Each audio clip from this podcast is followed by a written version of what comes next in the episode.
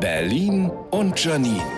Die spitzeste Zunge der Stadt. Heute mal was über Deutsche im Urlaub. Das ist immer sehr lustig. Als ich mal auf Menorca war, da gab's so Immobilienagenturen mit Fotos von wunderschönen Häusern, die an der Fensterscheibe kleben. Hört so eine Frau aus Sachsen zu ihrem Mann sagen, was soll ich mit so einem Haus? Äh, darin wohnen? Man könnte sagen, dieses Haus ist wunderschön, aber ich habe leider keine 800.000 Euro. Aber nee, was soll ich mit so einem Haus? Da muss ich viel zu viele Fenster putzen. Oder in Portugal um 18 Uhr beobachte ich vor einem Restaurant, das noch zu hatte, weil man im Süden einfach später isst, einen völlig verstörten deutschen Mann. Verstört, weil man ihm um 18 Uhr sein Abendessen verweigert, sagt er irgendwann zu seiner Frau. Tja, wenn die mein Geld nicht wollen und geht trotzig weg. Aber haha, ich bin ja selber so. Saß ich in Südfrankreich 20 Minuten, also auf Deutsch übersetzt zwei Tage, und hab auf den Kellner gewartet. Äh, Monsieur hier, je voudrais bestellen. Der kam nicht. Aber ich hab mich dann einfach in französischer Gelassenheit geübt